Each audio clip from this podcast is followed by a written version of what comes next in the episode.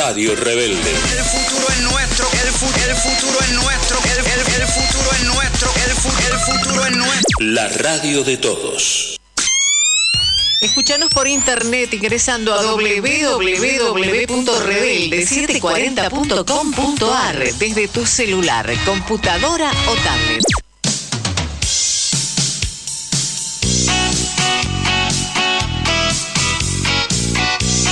Pierdas el comienzo de un programa rebelde y solidario. Aligar mi amor la voz de la Liga Argentina por los Derechos Humanos.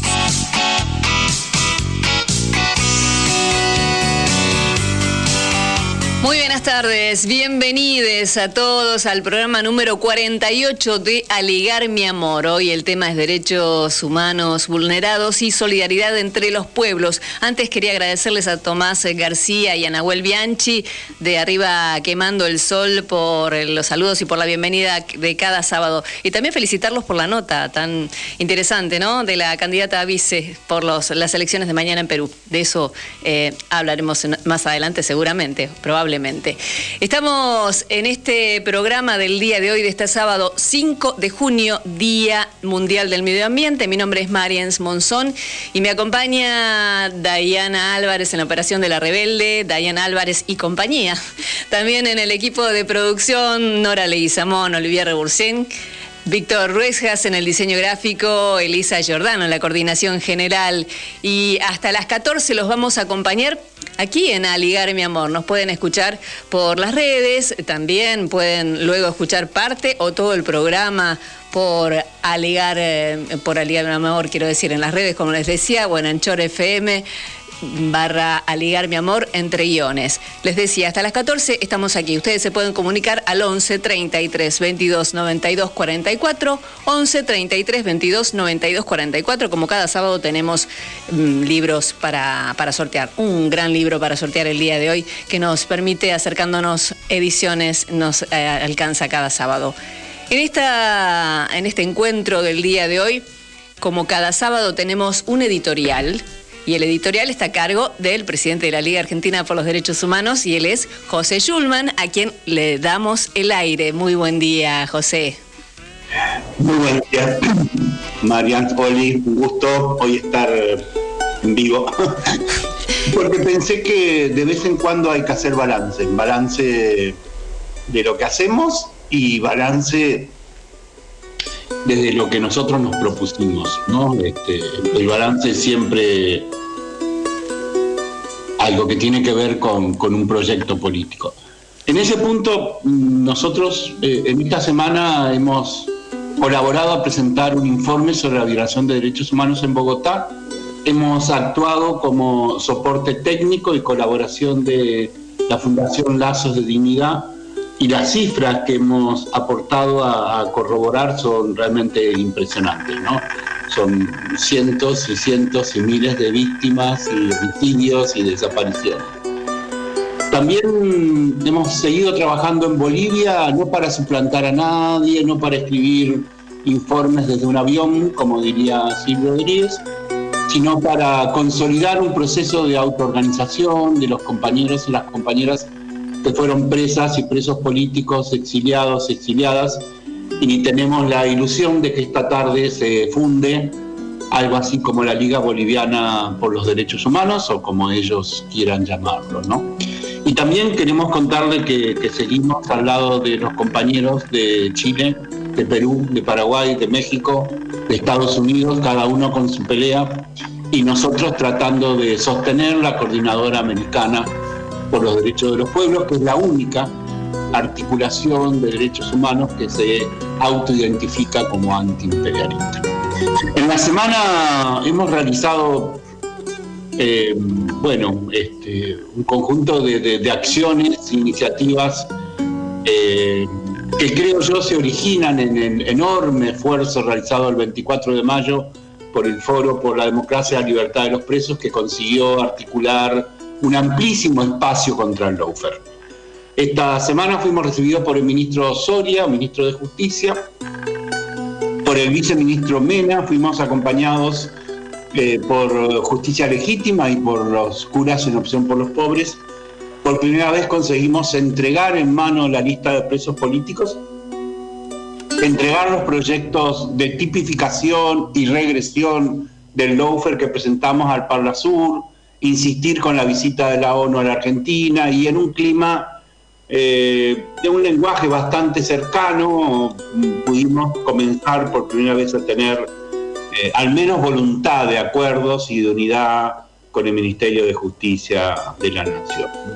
Lo mismo mm, hicimos el, jueves, que fuimos recibidos por el gobernador Kisilov y su ministro de Justicia, Julio Alac, eh, en alguna medida a partir de la participación de Teresa García, la ministra de Gobierno, eh, en el acto del 24. Y bueno, si bien eh, algunas cosas en los diálogos se dicen con los ojos, este, me quedé absolutamente convencido y sin ninguna duda que Teresa vino al acto con el acuerdo de Axel y que están dispuestos a, a sumarse y a hacer más acciones por los presos. Nosotros, más allá de cualquier otra discusión, creo que con las reuniones con Soria, con Kicillof, con el acto del 4, lo que estamos ganando es lugar para el debate sobre el lawfare y por los presos políticos desde una convicción. Los juicios no se ganan en los tribunales y las leyes no se conquistan en los congresos, en la calle.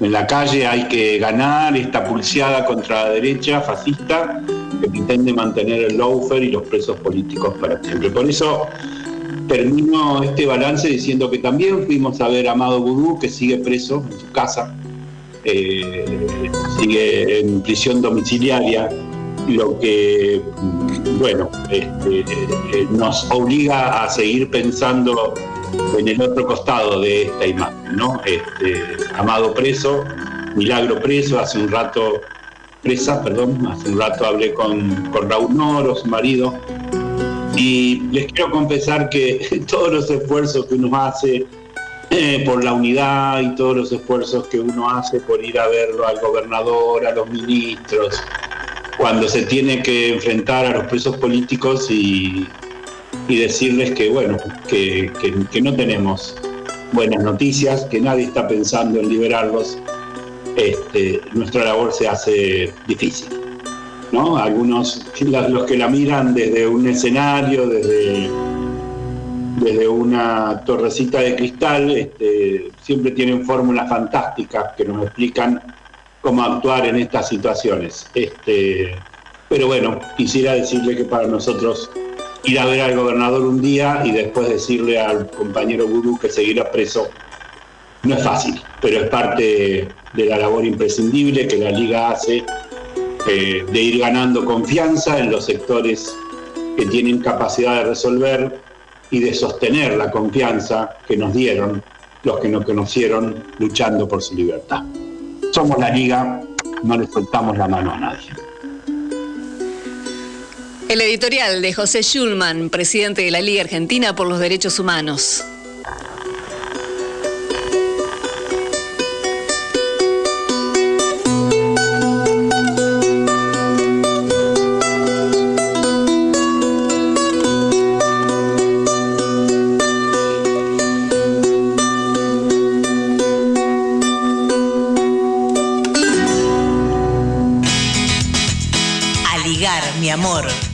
El programa de la Liga Argentina por los Derechos Humanos.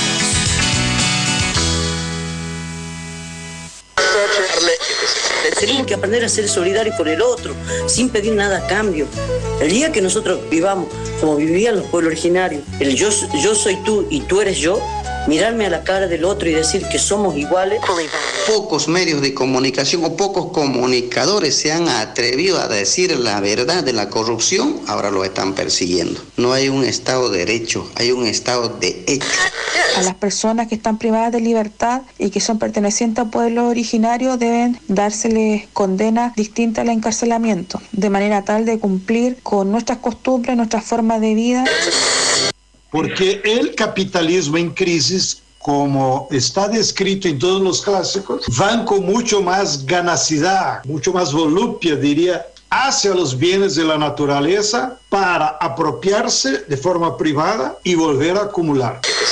Yo creo que es una ingenuidad lo de salvar la grieta, unas buenas intenciones, pero no es grieta, se llama lucha de clases. Aligar, mi amor.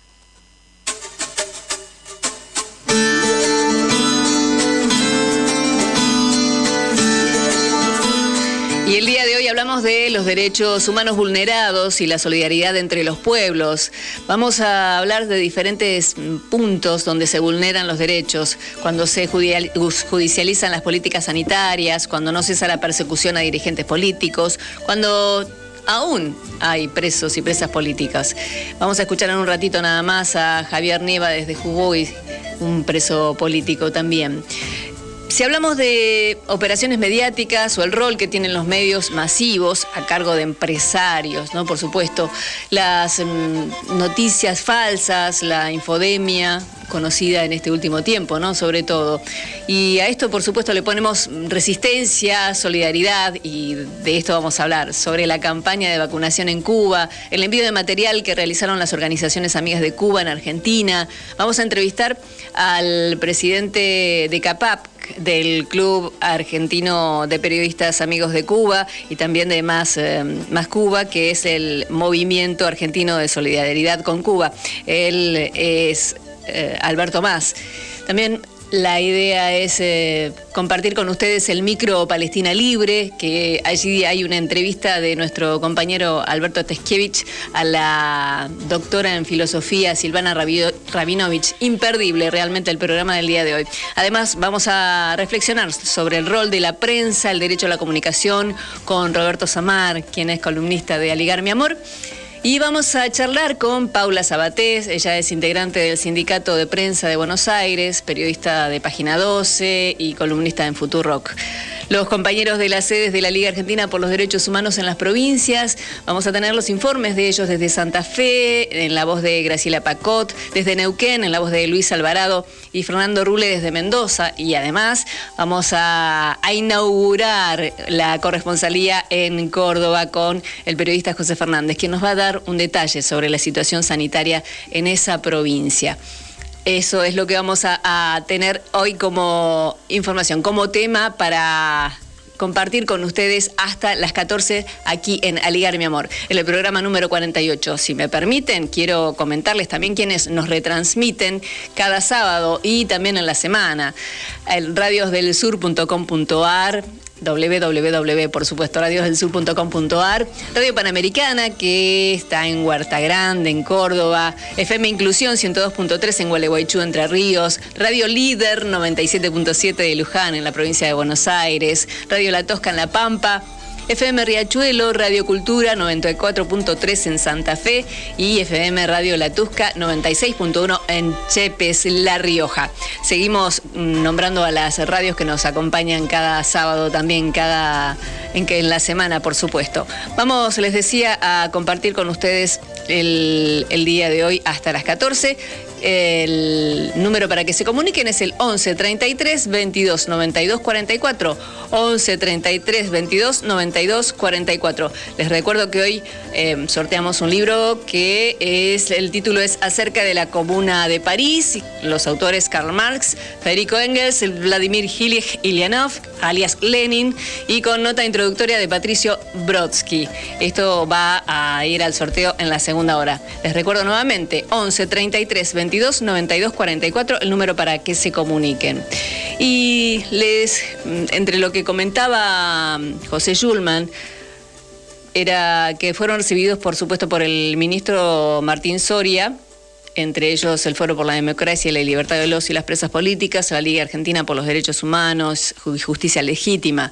En esta reunión se intercambiaron ideas sobre los problemas de legitimidad del Poder Judicial. Bueno, esto fue un poco lo que comentaba José Schulman, no queremos eh, reiterar sobre esto. El, el punto es que estuvieron el padre Francisco Paco Olveira, de opción de, curas en opción por los pobres, Marcela Carlomagno, la jueza por justicia legítima, José Schulman, por supuesto, por parte de la Liga Argentina por los Derechos Humanos, y le entregaron al ministro los dos proyectos sobre el Laufer que se elevaron al Parlasur hace algunas semanas. Además, esta semana fue recibida la mesa de organismos de derechos humanos por el ministro Martín Soria junto al secretario de Derechos Humanos, Horacio Pietragala. En ese primer encuentro se trataron diversas preocupaciones, entre otras la situación de los juicios por delitos de lesa humanidad, la importancia de recomponer los equipos de investigación ministeriales desmantelados, por supuesto saben quién, por quién, ¿no? Eh, por el macrismo, precisamente. La necesidad de desarmar la llamada mesa judicial responsable de este denominado laufer o guerra jurídica, que ocasionó la persecución de referentes sociales y opositores políticos. También tratamos la situación en Jujuy, la violencia institucional y en particular los casos de Rafael Nahuel y Santiago Maldonado. Concluyeron en esta imperiosa necesidad de avanzar en la ley del Ministerio Público Fiscal y también en los cambios imprescindibles en el Tribunal Supremo de la Nación para garantizar la plena vigencia del Estado de Derecho y las instituciones de la democracia, algo que toda la ciudadanía pretende. Vamos a ir junto a Dayana a compartir con ustedes el testimonio de Javier Nieva, quien es dirigente del movimiento político y social Marina Vilte. El 26 de, para poner en contexto, el 26 de noviembre de 2016, Javier fue detenido y llevado a la alcaidía en Villa Lugano, en Buenos Aires. El 3 de diciembre del mismo año lo trasladaron a Jujuy y fue alojado en el penal número 1 de Gorriti, en el pabellón de máxima seguridad, hasta el 17 de mayo de 2018, fecha en la que es trasladado al penal 7 de Alto Comedero. Desde el 24 de diciembre de 2020 está en prisión domiciliaria. La causa por la cual está imputado y preso sin sentencia firme se encuentra a la espera de la resolución en la Corte Suprema de Justicia desde agosto de 2020, junto a las presentaciones de los y las compañeras presos políticos de Jujuy. Entre paréntesis, les comento que también Javier sufrió de la se contagió de COVID y no la pasó nada bien, como tantos compañeros eh, argentinos. Les invito entonces a escuchar el testimonio de Javier Nieva, el dirigente desde Jujuy.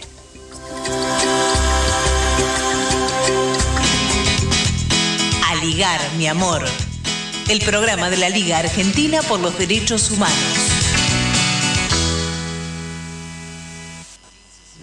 Hola, ¿qué tal Eli, Mariens, Oliver? Soy Javier Nieva, preso político del gobierno Macri Morales. Hoy me encuentro con prisión domiciliaria y esto es gracias a la lucha de las compañeras y los compañeros que, que estuvieron siempre presentes.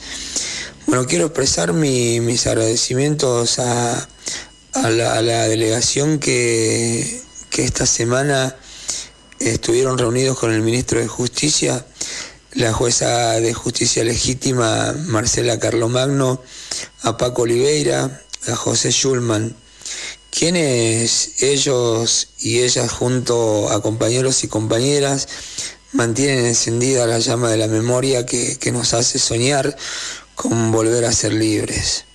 Eh, esta semana se reunieron con el ministro de Justicia, Martín Soria, un ministro que piensa y habla y habla del laufer, de las causas fraudulentas, armadas, de la persecución política.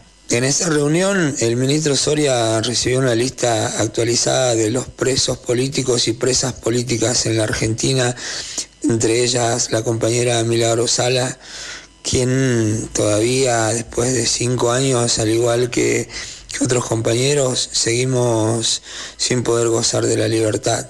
Mm, y aquí en Jujuy seguimos soportando las embestidas de un gobierno que, que nombró ilícitamente a una nueva mayoría en el Superior Tribunal de Justicia, removió jueces para, para así poder encarcelarnos, difamarnos privarnos de nuestra libertad. Mientras los medios miraban para otro lado, digo, los medios de prensa, amigos al gobierno, que prestan y prestaron un fuerte blindaje a los negocios de, Gerardo Morales, como por ejemplo la empresa Canava que, que casualmente es presidida por Gastón Morales, hijo del gobernador. Dicha empresa se dedica a la producción de aceite de cannabis Para eso usa 35 hectáreas para, para plantación.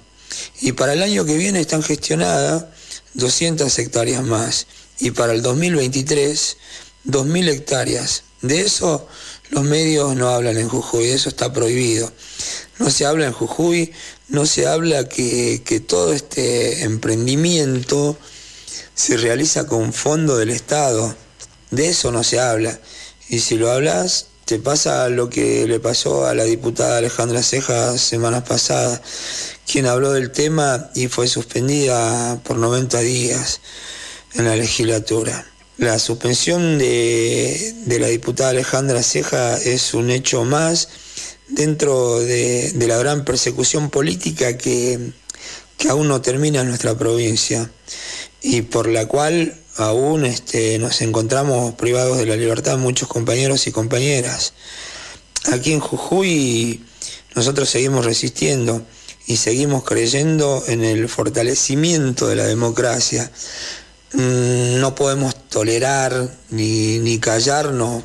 los jujeños debemos repudiar el manejo arbitrario del gobierno, de la legislatura, mm, particularmente nuestro movimiento social y político Marina Vilte fue perseguido desde el inicio de gestión de, Morales. Hoy, hoy siento que debemos seguir resistiendo seguir resistiendo, digo, la persecución política, pero también tenemos que seguir construyendo organización y luchando por, nuestros ideales que, no pueden ser avasallados por ningún poder popular, por más fuerte que, que se sienta, porque el único poder, el único poder reside en el seno mismo del pueblo. Y eso tendría que pasar pero lamentablemente en nuestra provincia eso no, sucede. Mucha gente, muchos callan y, creo que ahí está el grave error de, de los jujeños. El pueblo debe darse cuenta de lo que sucede. Por eso se pide una intervención federal en la justicia y, y, que se termine con el laufer en nuestra provincia y la libertad a todo lo que nos encontramos privado ilícitamente, ilegalmente. Un fuerte abrazo a todos y, fuerzas. Era el testimonio de Javier Nieva, dirigente del movimiento político y social Marina Vilte, preso político en Jujuy. A ligar, mi amor. El programa de la Liga Argentina por los Derechos Humanos.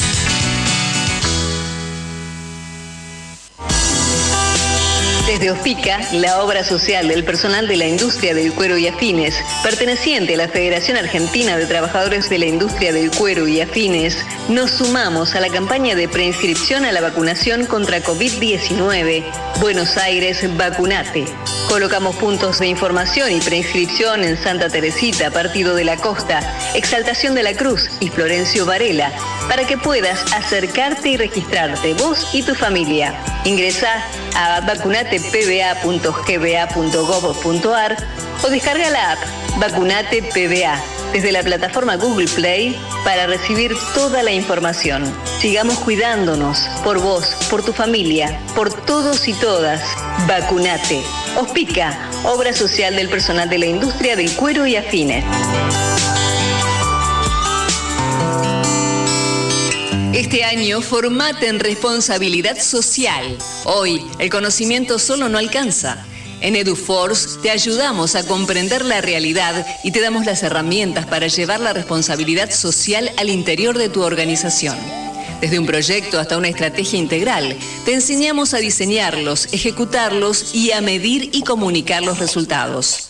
En nuestra plataforma digital podés encontrar textos, videos y participar de clases en tiempo real con el profesor y otros alumnos.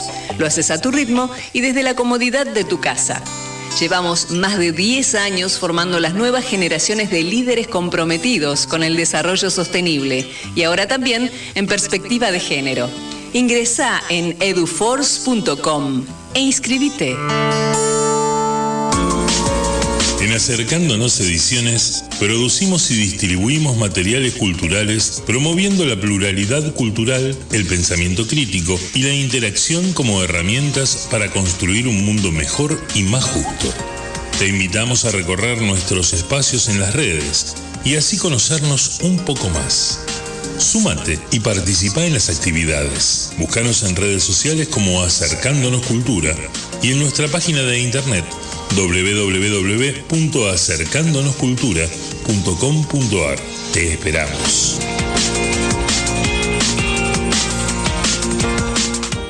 Aligar mi amor, el programa de la Liga Argentina por los Derechos Humanos, no solo se emite los sábados a las 12 por AM740 Radio Rebelde. Podés escucharlo también por YouTube y Spotify y seguirnos en Facebook y Twitter cuando quieras. Seguinos en las redes como Aligar mi amor para comentar y compartir los informes y las notas. Acordate, Aligar mi amor. Y los invito a compartir la música de la mano de Ignacio Montoya Carlotto y el septeto del álbum Inocencia Repetida, cuyo lanzamiento se produjo en 2020. El tema es Agosto.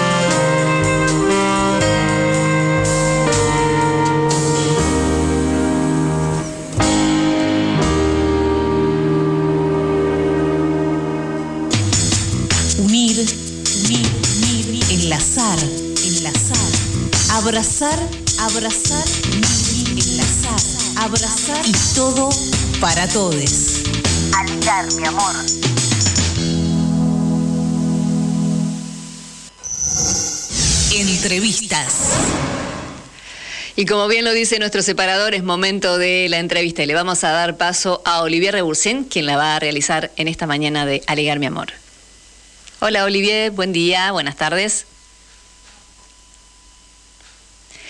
Estamos entonces al pie de la entrevista que va a realizar Olivier Rebursen en, minutos nada más. Les voy adelantando de qué va esta, esta entrevista. Tiene que ver con las eh, jeringas para las vacunas cubanas.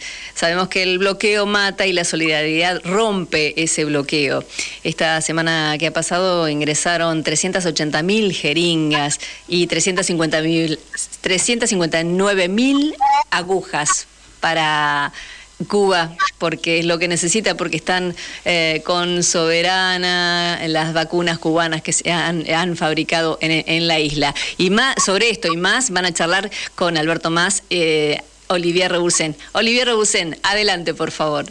Hola Marian, buen día, ahora sí, y los saludamos Alberto Más, compañero del Movimiento Argentino de Solidaridad con, con Cuba. Buenos días Alberto, Olivier y Marian, te saludamos.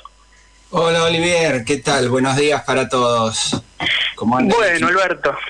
Bien, como como bien decís, como bien decía Mariens, este el tema sin lugar a dudas es esta campaña monumental de solidaridad y apoyo al pueblo cubano y a su lucha contra el bloqueo que se ha desarrollado en estos últimos días. Queríamos que nos contaras por lo menos los primeros balances que se puedan hacer. Mira, el balance de esta campaña de, donaciones de jeringas y agujas para la vacunación cubana, como dice la campaña Jeringas para las vacunas cubanas, tu solidaridad rompe el bloqueo, literalmente se rompió el bloqueo en esta campaña porque Mira, arrancó, arrancó con una expectativa muy pequeña, como un aporte así simple de una conversación entre dos compañeros residentes cubanos, uno en Francia, otro aquí en Catamarca. El compañero de Catamarca nos lo transmite, tenemos ahí una conversación y decidimos, bueno, lancemos una campaña como la que hicimos históricamente cuando cuando recrudecía el, bloqueo en el periodo especial, en la caída del, muro, o cuando fueron lo de los huracanes, pensamos que iba a ser un aporte más. Bueno, esa campaña se general, esa propuesta se generalizó a nivel del continente americano y del continente europeo. Hoy nosotros nosotros por las condiciones específicas de la crisis económica en Argentina, de la pandemia, hemos, como ustedes detallaron, acabamos de enviar 380 mil jeringas, 359 mil agujas, estamos con expectativas ya de comprar otras 300 mil jeringas y agujas más, pero la campaña a nivel mundial en Europa ya han enviado, están por enviar 3 millones más de jeringas. Eh, desde Panamá se está concentrando una operación con otros países del continente donde es difícil comprar las jeringas y van a hacer una compra común en China y va a ir directamente el envío más allá de, la, de las cantidades que se han eh, mandado. Incluso Copa acaba de donar 100.000 jeringas y agujas. O sea, se produjo una movida mundial con las agujas y las jeringas para la vacunación que realmente nos muestra que con la solidaridad del mundo, este genocida, infame bloqueo que, Estados Unidos le imponen a Cuba desde hace 62 años, realmente eh, se, puede, se puede romper. y esto es una muestra concreta de que eso puede ser así. Claramente esto lo que muestra además, eh, Alberto, es una derrota en muchos sentidos de toda esta propaganda anticubana a la que uno asiste todos los días en los grandes medios de comunicación, en algunos presentadores de noticias y realmente que la solidaridad de los pueblos muestra una capacidad de análisis totalmente distinta a la que la agenda mediática intenta, ¿no es cierto? Y te lo pregunto... Te lo pregunto precisamente porque esto puede alterar incluso la cuestión de fondo política en poco tiempo. Sí, porque vos fijate esta gran incongruencia de, este bloqueo y de este modelo, modelo capitalista del tratamiento de la, de la pandemia. Cuba muestra que se pueden desarrollar en forma eh, eh, independientes de, de, los grandes capitales. de ahí el nombre de, la, de, dos de sus vacunas, ¿no? Soberana 01, Soberana 02. Está mostrando una gran soberanía, que, eh, porque además Cuba resaltemos esto, es el único país del mundo, primero, en que hace un desarrollo y una producción sin la participación de capitales privados exacto. en cinco vacunas. En cinco vacunas. Entonces, y, y la gran incongruencia de todo esto es que con esa capacidad de investigación, con esa capacidad de desarrollo, a causa de este bloqueo, le faltan las jeringas para incluso aplicar esas vacunas a su población. Propia población, claro. Esto, esto es la, la, gran contradicción que queda bien, bien mostrada. para aquellos que piensan, comprando ese discurso de, de, de, los medios de comunicación en contra de Cuba, de que el bloqueo es una cosa que, que, que es más política que, que, otra cosa. Es decir, no, el bloqueo es concreto. En este caso, mira, cuando ahora el 23 de junio se vuelve a votar en Naciones Unidas en contra del bloqueo. Seguramente se, la, la, votación va a ser con dos votos a favor de el, el de Estados Unidos. Sí, el de las Islas Faroe. Y el de Israel a favor del bloqueo y el resto de los países, todos en contra. Todos en contra. Ahora, hay cuestiones eh, para dimensionarlo, porque a veces no dimensionamos lo que es estar un país bloqueado. Mira, una semana de bloqueo, si no hubiera bloqueo, en una semana Cuba podría comprar 48 locomotoras para resolver su problema del, sistema ferroviario que tiene. O cinco minutos, cinco minutos de bloqueo son los materiales para construir un departamento de dos ambientes. Un problema habitacional que existe en toda América Latina o con 12, con 12 horas de bloqueo se compra la insulina para todos los que la necesitan en la isla. O sea, esas son las realidades del bloqueo, que son las que tenemos que mostrar siempre. Y además, ¿cuál es el objetivo del bloqueo? Los Estados Unidos lo dijeron muy claramente, está desclasificado los documentos de allá del año 60, ¿eh? Sí, sí. Punto. Está escrito, la única forma la única forma de cambiar el modelo político en Cuba es que el pueblo por hambre se levante en contra de su dirigencia. Y no han alcanzado, aún hoy, 62 años después, no comprenden que no es que hay una dirigencia y un pueblo que lleva, va atrás de esa dirigencia haciendo lo, que la dirigencia dice, sino que esa dirigencia es producto del debate, de la discusión y de la construcción de todo ese pueblo. Entonces, no va a caer por el bloqueo. Como lo dijo Fidel, ¿no? Los únicos que pueden destruir la revolución es el pueblo cubano se entiende. Eh, Alberto, te corro un, segundito, digamos, siguiendo el mismo tema, hemos hablado de lo que ha sido la inmensa solidaridad de los pueblos, de la gente común, aquí en Europa, incluso derrotando, como bien decías vos, crisis locales, regionales, producto del capitalismo y del y del y de las políticas neoliberales.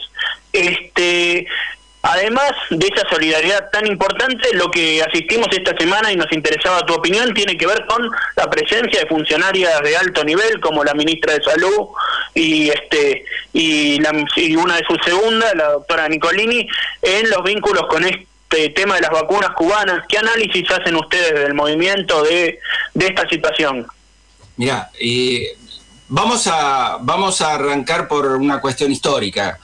Argentina y Cuba están históricamente relacionadas y los pueblos de Argentina y Cuba están históricamente relacionados desde Martí cuando fue cónsul argentino en Nueva York. la otra parte de la historia más moderna es conocida por todos, el Che, la, la, Fundación de Prensa Latina con Massetti, con Rodolfo Wall, con tantos compañeros argentinos que trabajaron para la revolución, en la revolución, los compañeros que fueron a aportar médicos que cuando la revolución triunfa, Cuba se quedó con menos de, de 2.000 médicos, o sea, eh, ¿por qué? Porque se fueron, porque los únicos que podían acceder a la educación en la época anterior a la revolución del 59 eran aquellos que disponían de una eh, holgadez económica que podían ir entonces a la universidad. Es decir, los únicos que estudiaban eran los ricos.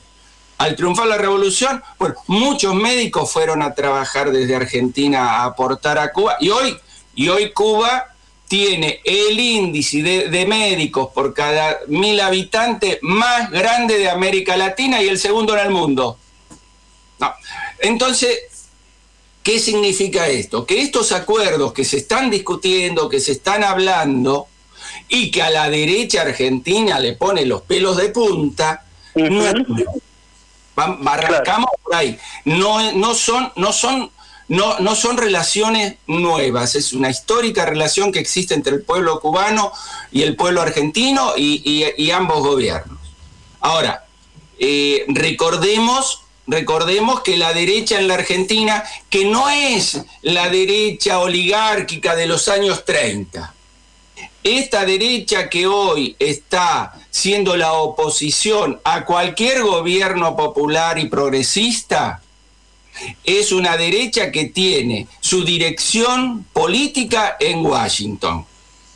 Acá no, acá no hay una posición política donde vos podés discutir los derechos, nada más, es decir, los señores del campo, que lo único... No, no, acá hay una posición política de apoyar un proyecto de recolonización del continente y en esa política está esta derecha. Y esta derecha es la que, cuando arrancó la pandemia, cuando, se, cuando el gobierno comenzó a reconstruir el sistema de salud y iba, estaba pidiendo, algunas provincias estaban pidiendo colaboración médica de Cuba, fueron los que con mentiras, con mentiras, frenaron y presionaron, presionaron y frenaron esa posibilidad. No vinieron los médicos cubanos porque no eran nada más que los médicos cubanos, eran los médicos cubanos, era la medicina cubana, era la medicina preventiva cubana, la que, la que venían junto con los médicos, y hubiera sido muy distinta lo, que estamos sufriendo hoy en la pandemia si hubieran venido los médicos a esto que no vinieron, que eso también quede claro. Son responsables, esta, esta derecha es responsable de esta cantidad de muertes que tenemos. Porque muchas muertes se podrían haber, muchos, muchos se podrían haber salvado si, si estos acuerdos se hubieran producido.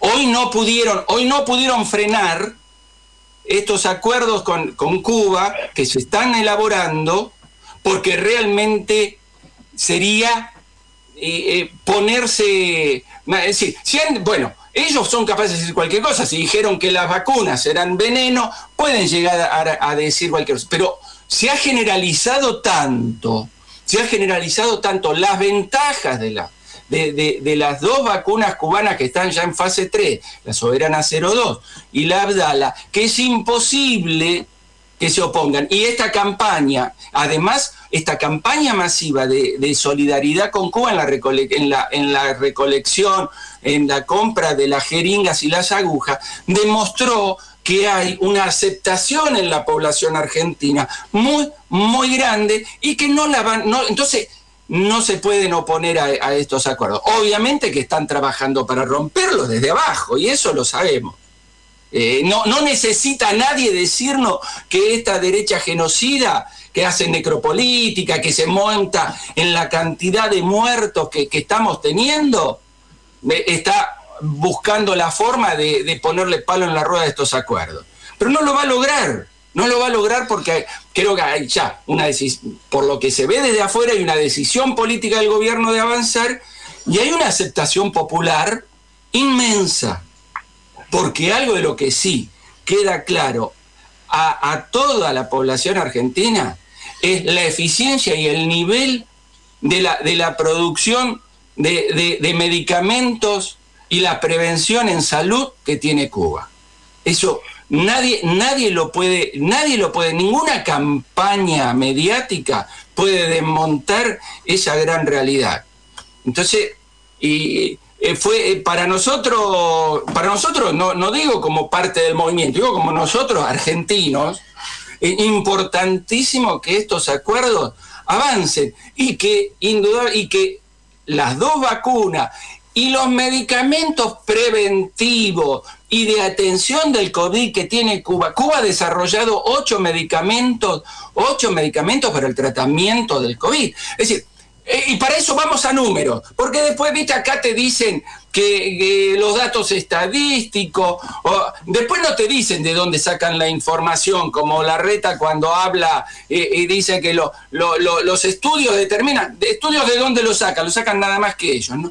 Cuba, en, en medio del bloqueo, cuando le han impedido recibir insumos médicos, cuando no le entregaron compra de respiradores que ya tenía hechas en Europa porque las dos empresas que producían los respiradores las compraron los norteamericanos y entonces lo primero que hicieron fue cancelar los contratos aún habiéndolos cobrado.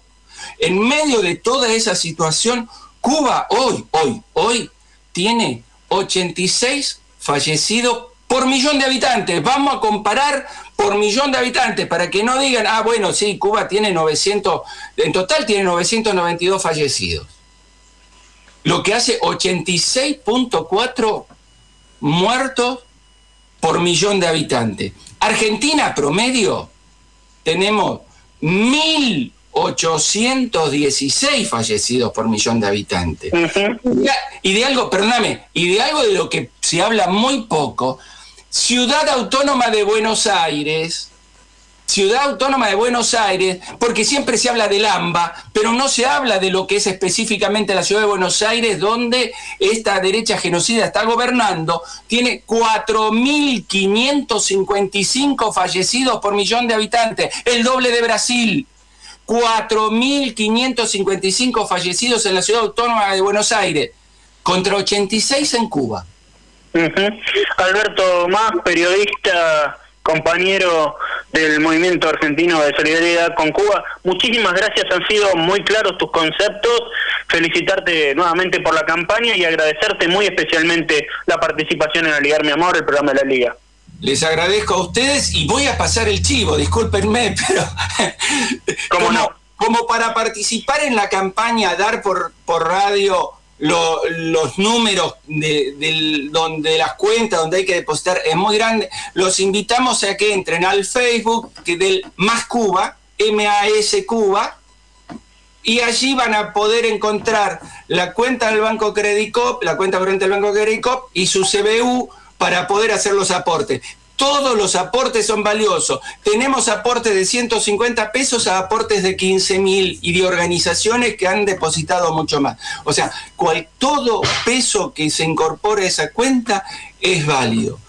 Bueno, compañeros, gracias. Les agradezco el haber podido participar en el programa de ustedes. Un abrazo. Entrevistas. A ligar, mi amor el programa de la Liga Argentina por los Derechos Humanos.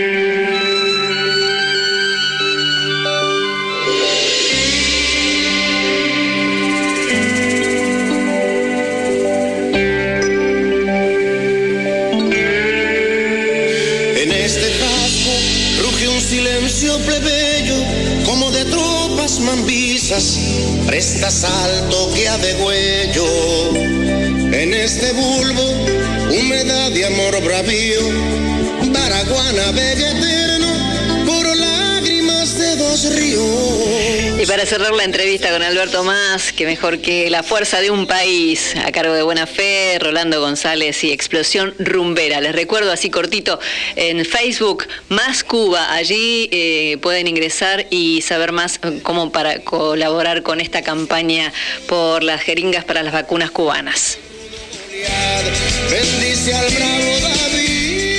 Y seguimos en Aligar mi amor hasta las 14. Les recuerdo 11 33 22 92 44 el número para que se comuniquen y participen del sorteo y nos dejen sus mensajes. En un ratito leo los mensajitos que tenemos por aquí. Quería mm, invitarlos a escuchar a nuestros compañeros de las sedes de la Liga en las provincias, quienes nos van a detallar la situación sanitaria en cada una de ellas. En el caso, como es el caso de Santa Fe, en la voz de Graciela Pacot, donde les comento cortito que en 嗯 el proyecto de implementación aislamiento selectivo, planificado, intermitente, ASPI, propuesto hace unos cuantos meses. Estaba pensando si no fue en 2020, no quiero cometer ese error, pero hace varios meses. Fue aprobado, decía, por el Consejo Municipal de Rosario el 3 de junio de 2021. Además, vamos a escuchar a Graciela Paco de Santa Fe que nos va a ampliar esta información. Mm, vamos a compartir con ustedes la voz de Luis Alvarado, quien nos da detalles sobre la situación sanitaria también en la provincia de Neuquén.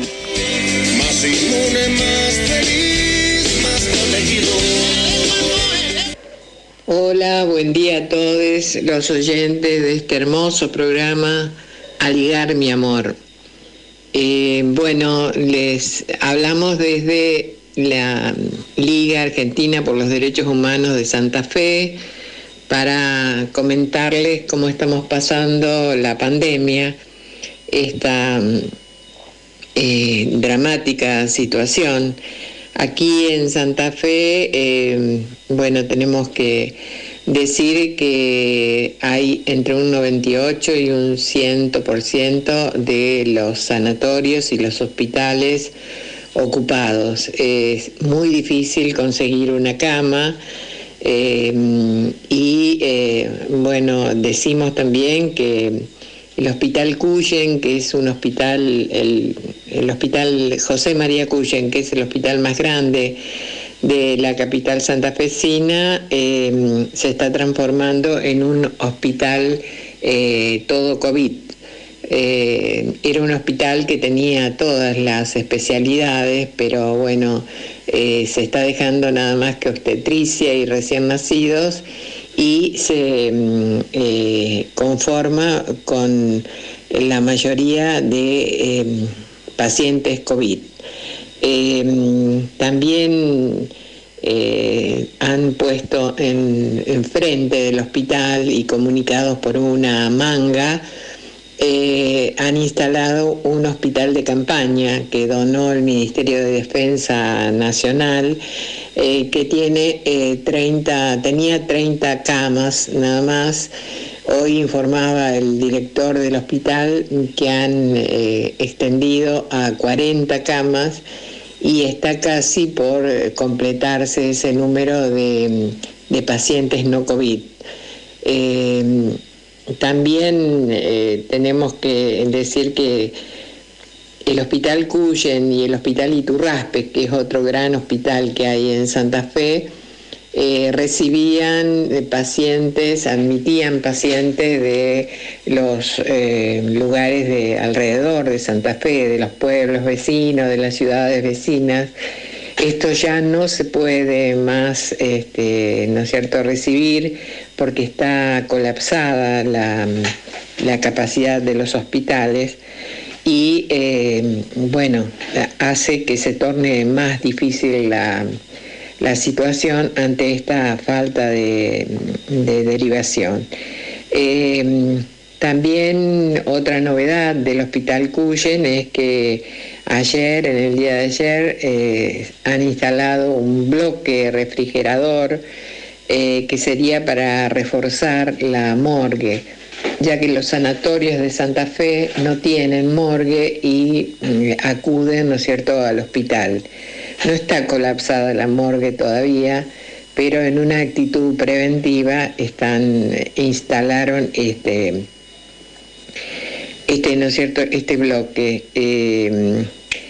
Otra de las cosas es que el transporte en las horas pico, el transporte urbano, ¿no? En las horas pico aquí en la ciudad capital, eh, se, lo vemos muy congestionado, que es otra forma de, ¿no es cierto?, de violar los cuidados, la distancia eh, que hay que tener entre una y otra persona. Así que bueno, estas son las cuestiones que queríamos eh, comentar. En el día de hoy, 3 de junio, el número de contagios es de 3.665 altos, es para toda la provincia, ¿no? Y eh, bueno, y decirle que esta maldita enfermedad nos llevó a un camarada, eh, Juan Carlos Lito Sorbellini, muchos lo conocerán por Lito, eh, que comenzó un día con un problema neurológico, pero al internarlo eh, descubrieron que era COVID y mm, en dos días, eh, bueno, partió el camarada. Así que mm, es un dirigente, un gran dirigente provincial y nacional. Él fue de los sindicalistas que dieron lugar a la CGT de los argentinos, que junto a Tosco eh, militó incansablemente y que eh, estuvo en todas las, las cuestiones de, de, cuidar a Tosco en sus últimos días de clandestinidad. Bueno, quiero agradecerles a todos la escucha y mm, Esperemos que pase esta pandemia, así podemos abrazarnos nuevamente todos.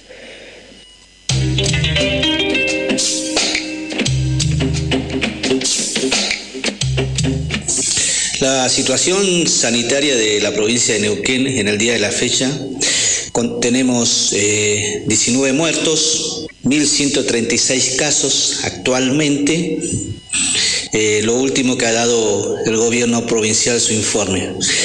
Eh, es lamentable para la provincia de Neuquén que esté pasando esto, porque se han cometido varios errores. Y para comenzar, eh, ¿por qué llegamos a esta situación? Uno de los primeros temas sería irlo a unos meses atrás, que Neuquén el gobierno, el Poder Ejecutivo, sabiendo que se venía una segunda ola, estábamos en un pleno conflicto, eh, más de 70 días con la parte sanitaria, con profesionales, médicos, enfermeros, por un reclamo sindical, y después se le agrega esto, el conflicto que es el sector de ATE, de salud, por negociaciones de sueldo a unas paritarias que lo que cerró el sindicato, sus referentes acá en la provincia de Neuquén, no le gustó a las bases y se les rebelaron. Eso llevó llevar ese conflicto a 40 días. Neuquén en salud, de ser una provincia con un sistema de salud muy avanzado, muy avanzado para su población, uno de los mejores que debe haber en el país, a esto que venía siendo el Poder Ejecutivo, el gobierno actual, de irla privatizando. Eh, este número no es ajeno para lo que estamos en los sectores eh, en la barriada, ha pegado muy fuerte, es un número muy alto, los 1.136 casos. Hay que considerar que Neuquén es una provincia eh, de una población que no llegamos al millón. Acá estamos hablando de población eh, de 30 a 45 años, la población de Neuquén es muy joven y bueno, todas las consecuencias que está trayendo esto. Eh, hoy en día la provincia de Neuquén, el Poder Ejecutivo ha acatado el, el decreto del presidente los primeros nueve días, después lo ha prolongado. En ese lapso tuvimos la visita de la ministra de Salud, Bisotti, acá a la región porque esto se estaba descontrolando. Eh, hemos, están vacunando, hoy en día se está vacunando a la población de 50 años, 55, ha empezado, eh, han llegado más vacunas, pero eh, todavía no vemos que haya bajado el tema de los contagios. Y el otro sector que también para imaginarse la crisis en la que estamos metida es que el el sindicato de petroleros Guillermo Pereira quiere comprar eh, vacunas para eh, su sindicato. No han podido comprar las vacunas para, la, para el sindicato, para los obreros del petróleo, así que estamos eh, en esa situación. Añelo, que es una localidad que donde está la energía, que es vaca muerta, no cuenta con un hospital, está sumamente no tienen médicos y la población eh, está sufriendo las consecuencias de la de la pandemia. Eso sería todo. Escuchábamos a los compañeros eh, de las sedes de las provincias de la Liga Argentina por los Derechos Humanos. De Santa Fe, Graciela Pacot y de Neuquén, Luis Alvarado. A mi amor. Hasta las 14 nos quedamos.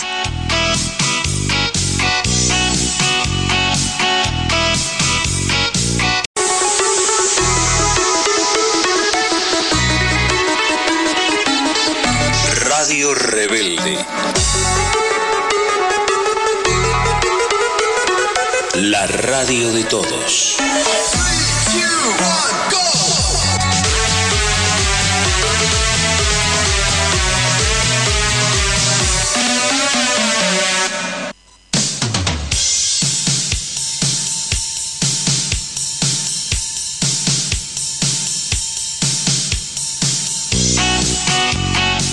Comienzo a la segunda hora de Aligar mi amor de este sábado 5 de junio, el programa número 48. Antes de arrancar con todo, quiero decirles a cada uno de nuestros compañeros de las distintas radios que nos retransmiten, como el Foro Argentino de Radios Comunitarias, gracias a Pablo Antonini y Cristian, a Radio Estación Sur, FM 91.7 de La Plata, a Radio Copi, Villanó 100.7, a Radio Sur 88.3, a Radio FM de la Calle en Bahía Blanca, Ocupas 83.3 y Reconquista 89.5 en la provincia de Buenos Aires. A todos ellos muchas gracias y a quienes se han comunicado al 11 33 22 92 44, 11 33 22 92 44 como Marcela Gandini, Patricia Pinto de Valentina Alcina, a Sonia de Caballito, Adriana, Claudio y Lautaro Peruca, también a Paula Maldonado. A todos, a todos ellos muchísimas gracias. Vamos a sortear el libro del día de hoy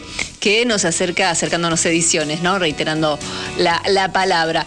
El título del ejemplar es acerca de la Comuna de París, los autores Karl Marx, Federico Engels, Vladimir Ilich Leninov, que es alias Lenin, y la nota introductoria de Patricio Brodsky.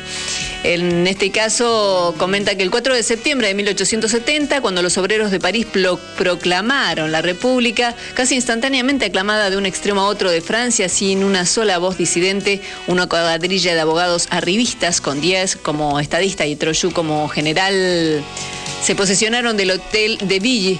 Por aquel entonces estaban imbuidos de una fe tan fanática en la misión de París para representar a Francia en todas las épocas de crisis históricas que, para legitimar sus títulos usurpados a los gobernantes de Francia, consideraban suficiente exhibir sus actas, ya caducas de diputados por París. Esta es un poco la historia de este libro que estamos sorteando el día de hoy. A ver quién es el ganador o la ganadora del libro del día de hoy. Tenemos música incidental, tenemos suspenso. Gracias, Ray, gracias, Ray. La ganadora es Patricia Pinto de Valentina Alcina. Felicitaciones, muchísimas gracias por participar y a cada uno de los que se comunican también.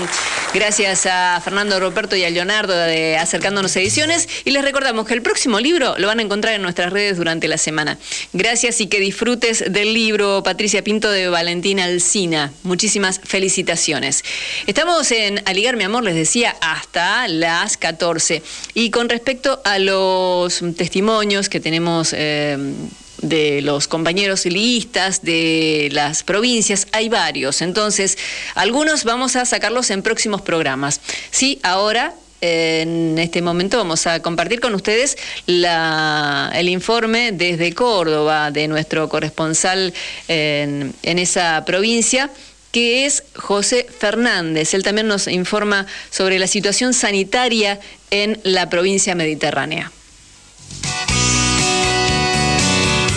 Córdoba, finalmente el gobierno provincial anunció algunas medidas para mitigar la gravísima crisis sanitaria que atra- atraviesa la población. En el día de ayer, 4 de junio, se sumaron 5.357 nuevos casos de COVID y 53 muertes tan solo en 24 horas.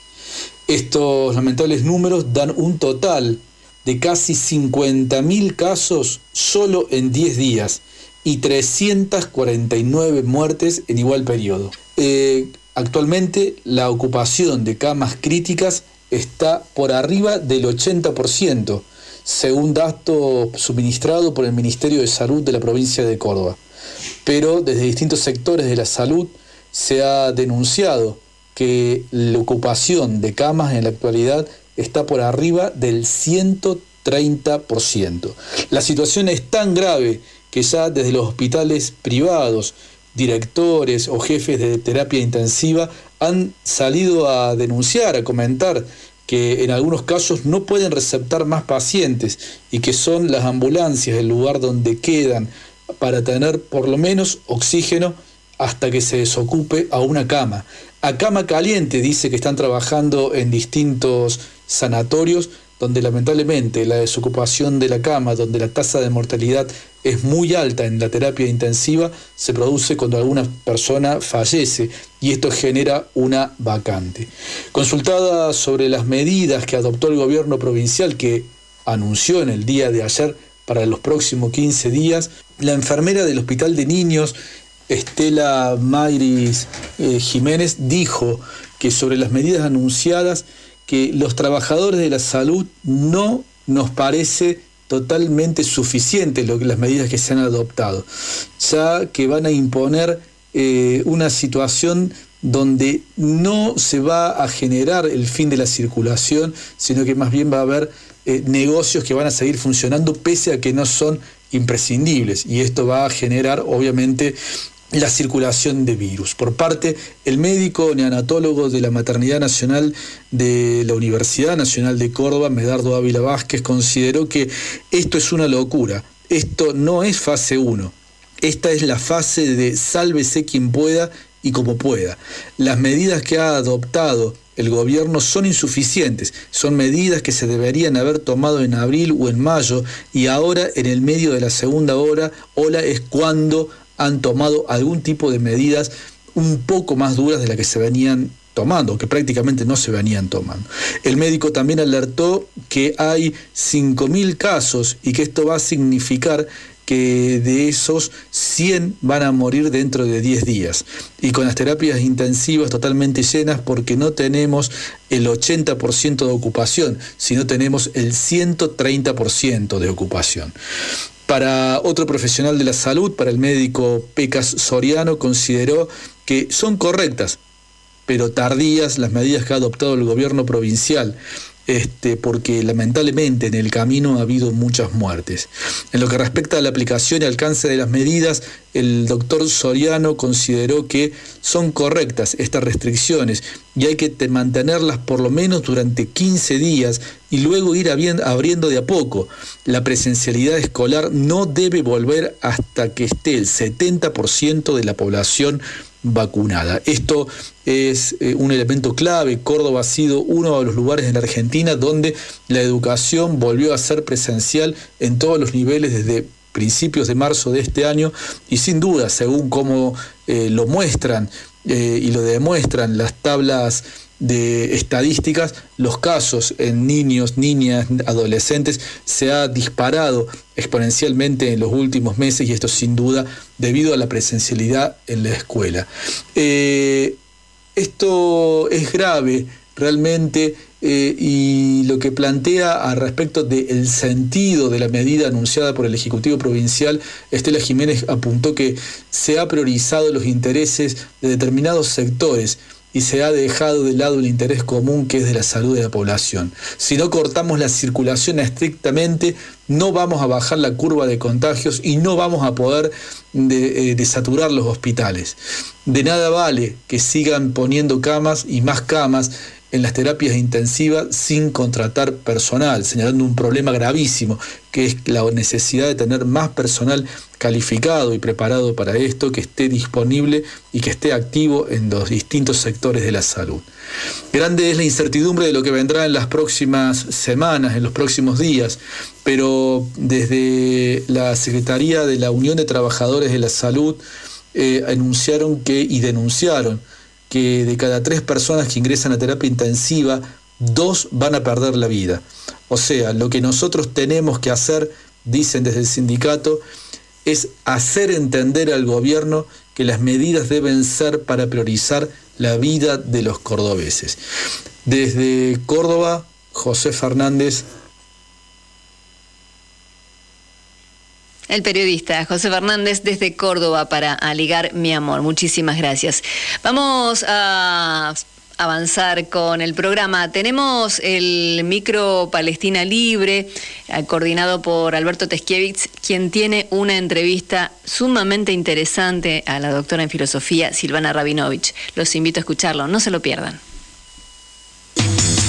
Unir, unir, unir, enlazar, enlazar, abrazar, abrazar, enlazar, abrazar y todo para todos. Aligar, mi amor.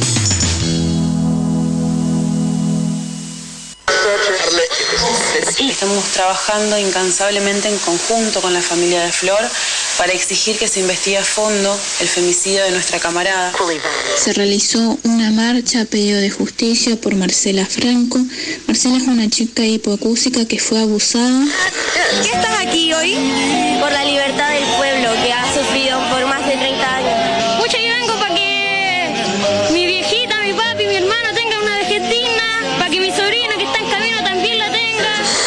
Parece importante es dejar claro que, que se puede y se debe ser sanmartiniano y bolivariano. Con lo que San Martín, como Bolívar, como Artigas, fundaron la unidad latinoamericana. Con la expectativa y la esperanza de que siempre hay batallas para seguir liberando, en tanto haya todavía imperios que quieran someter a los pueblos. Me parece que nosotros debemos tomar esta idea de patria grande y analizarla en ese contexto como ese proyecto revolucionario. Una de las grandes cosas que ha logrado el neoliberalismo para sí y en contra de la humanidad es la resignificación de las palabras. La apropiación de la semántica como si fuera algo que no tiene historia, algo que es abstracto, algo que es neutral. A ligar, mi amor. A ligar, mi amor. El programa de la Liga Argentina por los Derechos Humanos. Palestina libre. Estamos hoy aquí en este espacio de solidaridad con Palestina, en nuestro programa Ligar mi amor, recibiendo con mucha alegría a la doctora en filosofía Silvana Rabinovich. Silvana es egresada de la Universidad Hebrea de Jerusalén y de la Universidad Nacional Autónoma de México, donde en este momento actúa como investigadora. Así que, Silvana, te damos la bienvenida a nuestro programa. Muchas gracias, muy, muy por la invitación, me da mucho gusto estar con ustedes. La pregunta que surge enseguida es por qué una académica judía tiene un compromiso tan alto con la solidaridad con el pueblo palestino, como has demostrado en todas las actividades de los últimos años.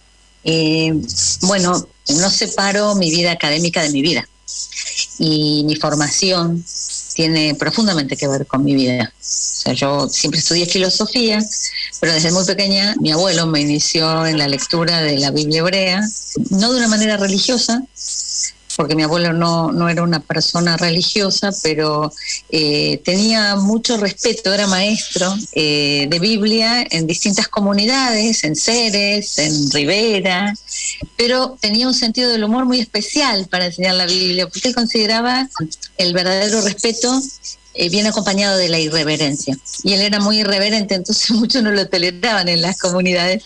Terminó siendo un comerciante fracasado, pero volcó todo su amor a la enseñanza de la Biblia conmigo, cuando yo era chica, tenía seis años, y eso fue lo que él me transmitió. Entonces tuve la suerte de hacer confluir en mi vida eh, esto, a través de Baruch de Espinosa, estas dos pasiones, eh, por eh, el hebreo bíblico, la lengua hebrea en general, la cultura que proviene de la Biblia, y bueno, y también la cultura rabínica, y la filosofía. Pero claro, eh, de una manera irreverente. Siempre yo me formé también como maestra hebrea, y así llegué a México, como maestra hebrea. Pero también fui a hacer mi doctorado en filosofía. Eso hizo que ambas cosas mm, convergieran yo trabajo en el Instituto de Investigaciones Filológicas, entonces eh, hay empecé a trabajar cuestiones de teología política colonial y por supuesto, eh, cuando la Biblia hebrea se usa como un título de propiedad de la tierra o se la instrumentaliza para lo que sea, ¿no? para fundamentar un discurso belicista eh, con términos que provienen de una idea de guerra santa que, que- no cabe para nada en, en la historia, como bien explicó Franz Rosenzweig. eh, eh, se fueron, se fue acelerando todo como se aceleró el mundo, se fueron precipitando ambas formaciones en filosofía y, en Biblia hebrea, eh, en, la- en los profetas de la Biblia sobre todo. Eh, ese deseo de justicia de los profetas, viene otra beta que es mi padre comunista, que había muerto, pero me, me legó ese, esa sed de justicia que canalicé por el lado de los profetas. Y encontré en Martin Buber, en el año 2006, traduje los textos políticos de Martin Buber, un, un libro precioso que compiló Paul Méndez Flor, que se llama Una tierra para dos pueblos. Y ahí entendí que entre el año 1918 y el 65 en que murió, Buber dedicó su vida a pensar el amor a de una manera muy distinta como lo, pro- lo proponía el sionismo político. Y es ese socialismo profético de Buber, yo me di cuenta que era hora de, eh, con todos esos elementos y, y- y con todos esos antecedentes, eh, plantear ya fuera de los límites de la comunidad judía aquellas cosas que yo venía eh, inquieta, ¿no? Decidí, gracias a un impulso que me dio un gran maestro, que fue quien dirigió mi tesis de doctorado, que es Enrique Dussel, eh, su pensamiento descolonial y la filosofía de la liberación eh, me dieron largo aliento para hacer que converjan estas dos cosas. Eh, en el 2008 eh, viene la operación, bueno, en el 2005 vamos a poner un poco de historia, en el 2005 eh, Sharon hace una movida así muy eh, estratégica, que es eh, la desconexión de Gaza, se conoce de esa manera. Él quita a la población judía del territorio, entonces Gaza ya queda a la merced de fuerzas israelíes, sea por aire, tierra o mar. Y, y bueno, viene en 2008 esta primera operación brutal, brutal, que es la de... Ya en 2006 había habido algo, pero en, en 2008 fue, fue tremenda, la de eh, plomo fundido. Y bueno, en el momento en que vi una portada del diario Aretz, un aviso, era como un, un gran obituario con los nombres de los niños muertos y esto estaba eh, eh, publicado por una mm, ONG que se llama ACRI, ¿sí? que es eh, de derechos humanos. Decía basta, daba los nombres y las edades de los niños. Había uno que no había alcanzado a tener nombre porque acababa de nacer. Un gran basta en el medio y, ahí yo dije, bueno, a mí no me alcanza, como tantos judíos que firman intelectuales, no en mi nombre. Yo no, no, no me alcanza con decir no en mi nombre. Yo necesito decirles, no, eso no se puede hacer, no, no lo deben hacer no solo en mi nombre, no lo hagan, pensando en toda la enseñanza profética y en la de Buber. Y bueno, entonces en 2008 eh, hicimos una primera iniciativa con unos compañeros judíos, eh, se llamó Adopte un niño muerto, tiene un nombre horrible, sí, muy insoportable, pero era tan insoportable como la situación, eso queríamos que moleste, y lo logró. O sea, durante mm, un tiempo, varios años, hicimos actos culturales, por ejemplo, un, un ciclo de cine, trabajamos eh, eh, subtitulando películas, para mostrar eh, lo complejo de la, de la situación, la cuestión humana y el miedo, eh, sin igualar, sin hablar de un conflicto, sin hablar de una guerra, porque acá no había simetría alguna. En 2019, en el mes de abril, en México tuvo lugar en el Zócalo Capitalino, que es como la Plaza de Mayo, el juicio popular al Estado de Israel por la militarización de América Latina, capítulo México. Y espero que pronto hagan alguno aquí en Argentina. Cuando empieza una nueva escalada, lo que hay que preguntar, ¿qué nueva arma están vendiendo? ¿Qué es lo que nos van a mostrar ahora? Si no es el domo de acero, o sea, hay toda una, una gran tecnología. De hecho, creo que llega al absurdo más grande el muro subterráneo. ¿sí? Gaza eh, con esto de que hacían eh, túneles para, para eh, meterse en Israel, la, la, población de Gaza, Israel está construyendo un muro del que no da detalles también, porque es parte de la estrategia, que dicen que tiene decenas de metros de profundidad, tiene seis metros de alto, lo que descubre la ONG Hamushim es que la, economía israelí es el éxito de la región por esta industria del mal. Eh, en, el, en, el, año 2020, durante la pandemia, eh, los mismos que habíamos hecho Adopte un Niño Muerto, se nos ocurrió, eh, en un gesto más simbólico que otra cosa, renunciar a la ley del retorno, porque en el año 50 el gobierno de Ben Gurión establece que todo judío tiene el derecho a retornar, ¿sí? después de 3.000 años, a su tierra eh, un solo hecho de ser judío, ¿sí? Hijo de madre judía, porque como no sabían cómo definir quién es judío, dijeron, bueno, lo que dice la Alajá, aunque somos un Estado eh, laico, hacemos lo que dice la religión. Que como dice un historiador muy querido, que es un israelí antisionista, Amnon Ratzakotskin, dice que el lema del sionismo es Dios no existe, pero nos legó la tierra se le da ciudadanía a aquel que la religión define como tal. Y entonces nosotros como judíos, en junio del 2020, hicimos otra iniciativa que se llamó Trueque de Ley por Derecho, en el que ofrecíamos eh, renunciar cada uno de nosotros a ese privilegio de ser potenciales ciudadanos del Estado de Israel a favor del retorno, y eso sí, se llama derecho al retorno de un palestino, uno por uno. ¿no? Fue una manera de, más que nada simbólica, obviamente, era el contexto de Trump, ¿no? De la mudanza de embajadas a Jerusalén, una, una escalada muy grande. Y bueno, propusimos eso eh, con la esperanza de que fuéramos tantos que en algún momento pudiéramos hacer alguna petición del Tribunal eh, de los Pueblos, ¿no? Pero bueno, eh, por ahora somos 100. pero invitamos, invitamos a todos los judíos que quieran renunciar a ese, a ese privilegio que en realidad, más que darnos un privilegio a nosotros, lo que hace es eh, nos vuelve cómplices de un despojo y eso es una forma también de denunciar. Con un grupo, un proyecto de investigación, eh, hicimos una exposición itinerante para el Museo Nacional de las Culturas del Mundo, de Lina, pero que va a venir aquí, va a ir a distintos lugares porque es itinerante. Como tiene que ser un muro, se tiene que mover, ¿no?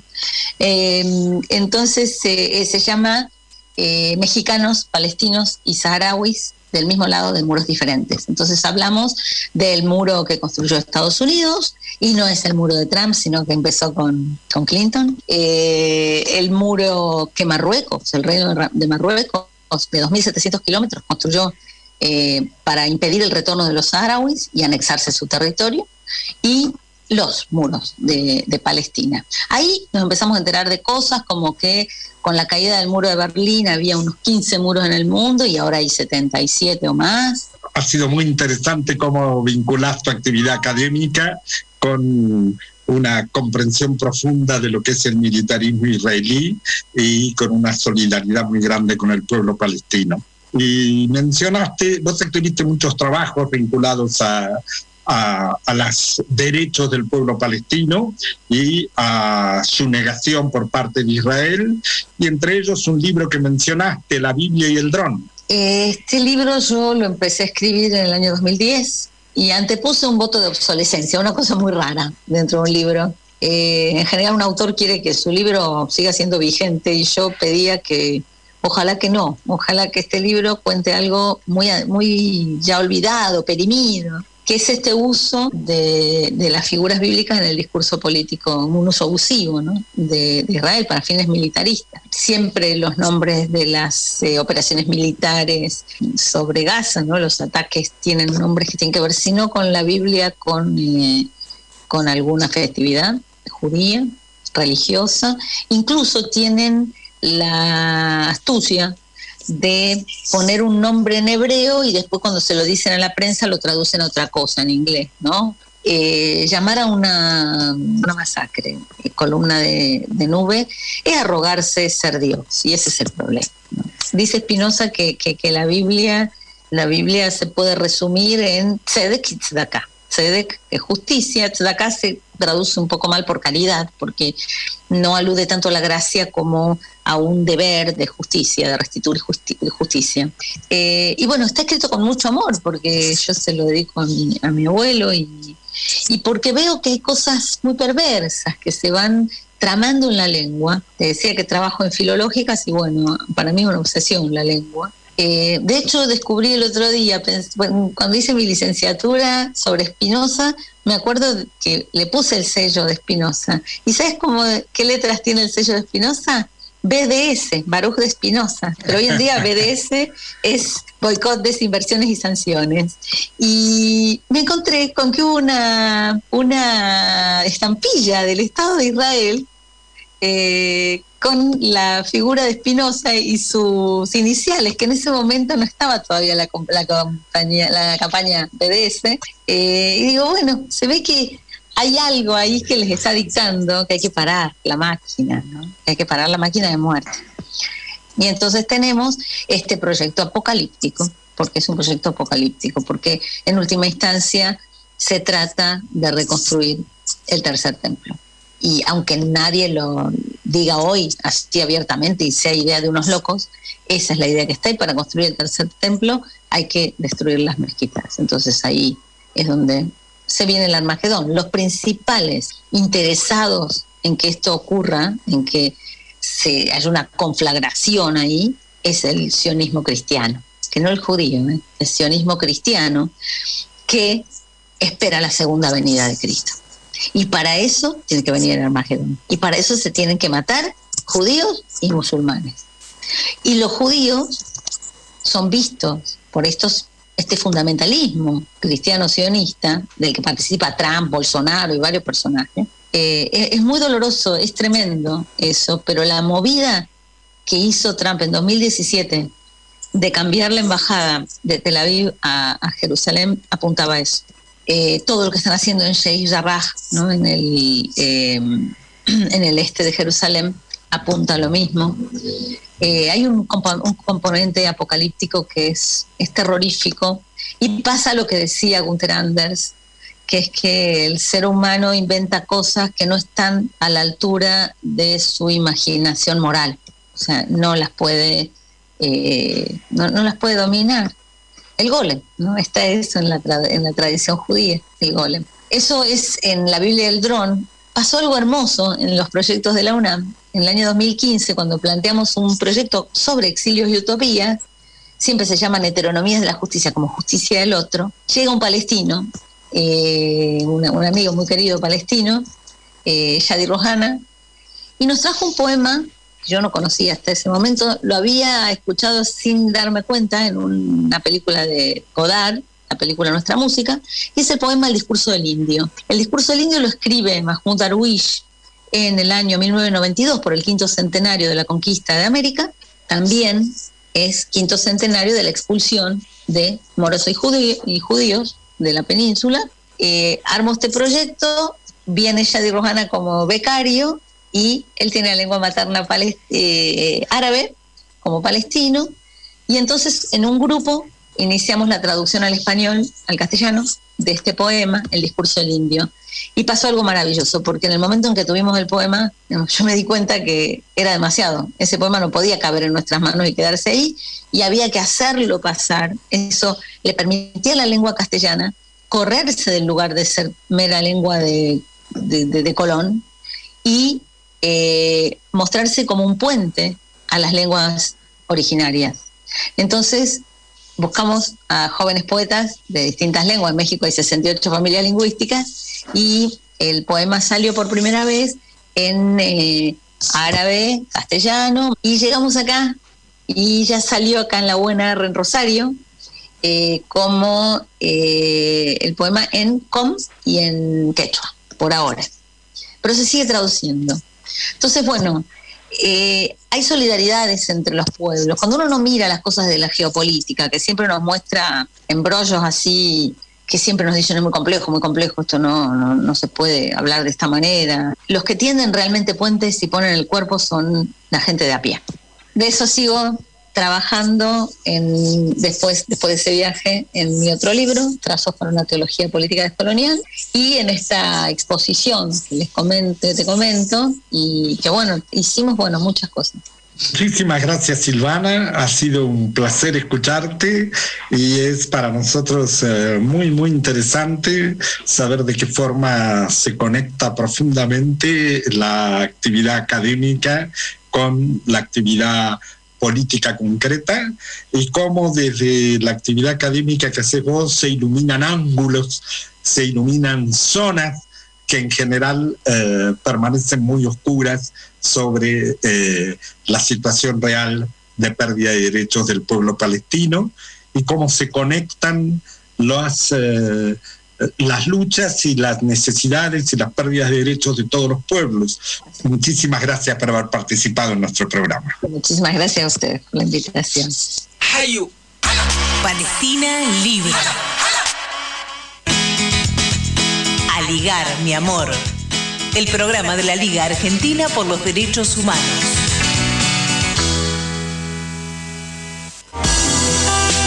Desde Ofica, la obra social del personal de la industria del cuero y afines, perteneciente a la Federación Argentina de Trabajadores de la Industria del Cuero y Afines, nos sumamos a la campaña de preinscripción a la vacunación contra COVID-19. Buenos Aires, vacunate. Colocamos puntos de información y preinscripción en Santa Teresita, Partido de la Costa, Exaltación de la Cruz y Florencio Varela, para que puedas acercarte y registrarte vos y tu familia. Ingresa a vacunatepba.gba.gov.ar o descarga la app Vacunate PBA desde la plataforma Google Play para recibir toda la información. Sigamos cuidándonos por vos, por tu familia, por todos y todas. Vacunate. Ospica, obra social del personal de la industria del cuero y afines. Este año formate en responsabilidad social. Hoy, el conocimiento solo no alcanza. En EduForce te ayudamos a comprender la realidad y te damos las herramientas para llevar la responsabilidad social al interior de tu organización. Desde un proyecto hasta una estrategia integral, te enseñamos a diseñarlos, ejecutarlos y a medir y comunicar los resultados. En nuestra plataforma digital podés encontrar textos, videos y participar de clases en tiempo real con el profesor y otros alumnos. Lo haces a tu ritmo y desde la comodidad de tu casa. Llevamos más de 10 años formando las nuevas generaciones de líderes comprometidos con el desarrollo sostenible y ahora también en perspectiva de género. Ingresa en eduforce.com e inscribite. En Acercándonos Ediciones, producimos y distribuimos materiales culturales promoviendo la pluralidad cultural, el pensamiento crítico y la interacción como herramientas para construir un mundo mejor y más justo. Te invitamos a recorrer nuestros espacios en las redes y así conocernos un poco más. Súmate y participa en las actividades. Búscanos en redes sociales como Acercándonos Cultura y en nuestra página de internet www.acercándonoscultura.com.ar. Te esperamos. A Ligar Mi Amor, el programa de la Liga Argentina por los Derechos Humanos, no solo se emite los sábados a las 12 por AM740 Radio Rebelde. Podés escucharlo también por YouTube y Spotify y seguirnos en Facebook y Twitter cuando quieras. Seguinos en las redes como A Ligar Mi Amor para comentar y compartir los informes y las notas. Acordate, A Ligar Mi Amor.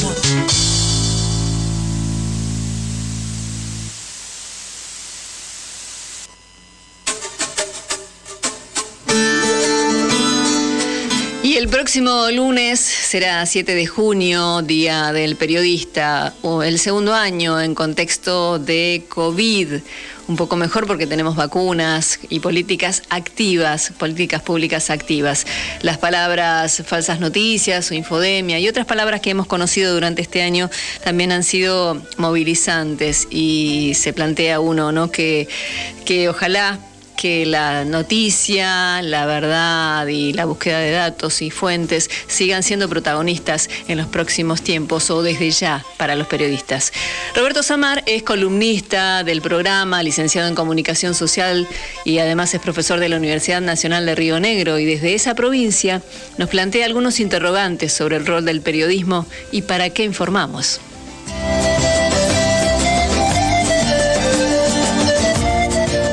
Buenas tardes, mi nombre es Roberto Samar, soy docente de la Universidad Nacional de Río Negro y licenciado en Comunicación y Periodismo. Bueno, en el marco del Día del Periodista que se nos viene, ahí publiqué una pequeña nota en página 12 con una reflexión en torno a para qué informamos, ¿no? ¿Cuál es el rol del periodismo, ¿no? Y en ese sentido, el, periodismo actual está corriendo atrás de las visualizaciones, los likes, el rating, el minuto a minuto, ¿no? Esas eso parece condicionar la agenda informativa de los grandes medios, ¿no? Y en ese marco se tienden a priorizar informaciones que tienen que ver con el impacto, con lo sensacional, con la emoción, ¿no? Cada vez más vemos, y esto lo da cuenta los informes de la Defensoría del Público, cada vez vemos que hay más noticias en menos tiempo, con mayor cantidad de emoción, ¿no? Entonces estamos frente a relatos fragmentados, de poco tiempo, con pocas fuentes de información, de alto impacto emocional y cómo eso termina ¿no? incidiendo muchas veces en cómo pensamos los problemas. ¿no? Una agenda muchas veces atravesada por, por el miedo, por la inseguridad, es lo que prevalece. El más del 40% del tiempo que se dedican a las noticias en los noticieros de la ciudad de Buenos Aires tienen que ver muchas veces con hechos de inseguridad. ¿no? Entonces, la idea es poder reflexionar en torno a esto, cómo la práctica periodística hoy por hoy está siendo condicionada por esta lógica, ¿no? esta lógica del minuto a minuto, del rating, de las visualizaciones, y lo que nos va llevando es a que pensar la comunicación como una mercancía, ¿no? porque lo único que parece prevalecer que importa es el impacto. Y ahí yo me pregunto, ¿no? ¿Imaginás a ese gran periodista militante, Rodolfo Walsh, corriendo detrás de si medían o no sus relatos? Y no, porque el periodismo eso debería ser otra cosa, ¿no? El periodismo debería estar atento a justamente aquellos grupos que les cuesta más ejercer sus derechos, ¿no? a esos grupos históricamente vulnerados. Y si nos fijamos justamente en eso, también da cuenta los informes de la Defensoría del Público, ¿no? Cómo los grupos en situación de mayor vulnerabilidad, como son las personas mayores, los pueblos originarios o los migrantes, muchas veces aparecen en un lugar marginal en la agenda informativa. Y cuando aparecen, particularmente los migrantes, los jóvenes en situación de pobreza y los pueblos originarios, aparecen asociados a hechos de violencia, ¿no? Cómo se condiciona y se nos van mostrando determinado estereotipo de esos colectivos. Esta situación compleja que vivimos se ve muchas veces eh, complejizada por el rol de las redes sociales, ¿no? donde hay una saturación de información, hay noticias falsas, hay operaciones políticas que, que llevan a mayor confusión. ¿no? Entonces, si se quiere, estamos frente a dos paradigmas, ¿no? O si pensamos la comunicación como un servicio, como un derecho humano, que es lo que plantea la ley de servicio de comunicación audiovisual, que sigue estando vigente, o pensamos simplemente la comunicación como un negocio, ¿no? Y si el único paradigma que prima es la comunicación como un negocio, ahí sí, nos lleva justamente a esto, a, a lo espectacular, a lo morboso, a lo que vende. El tema es que todo eso no necesariamente nos enriquece y no contribuye a una sociedad menos violenta, ¿no? En un momento de, muchas operaciones político-mediáticas, Sergio, el hermano de Santiago Maldonado, le dijo a los periodistas. Si, no, si no tienen novedades que informar, no ensucien a las víctimas, pasen música. Un poco la reflexión en el marco del Día del Periodista es esa, repensar nuestra profesión, pensar cuál es el sentido de para qué estamos comunicando, si esa comunicación contribuye a visibilizar los derechos de los grupos más vulnerados, si esa comunicación contribuye a, construir una sociedad atravesada una perspectiva de derechos y si no podemos hacer eso, mejor pasemos música. Aligar, mi amor, luchamos por la libertad de la patria grande.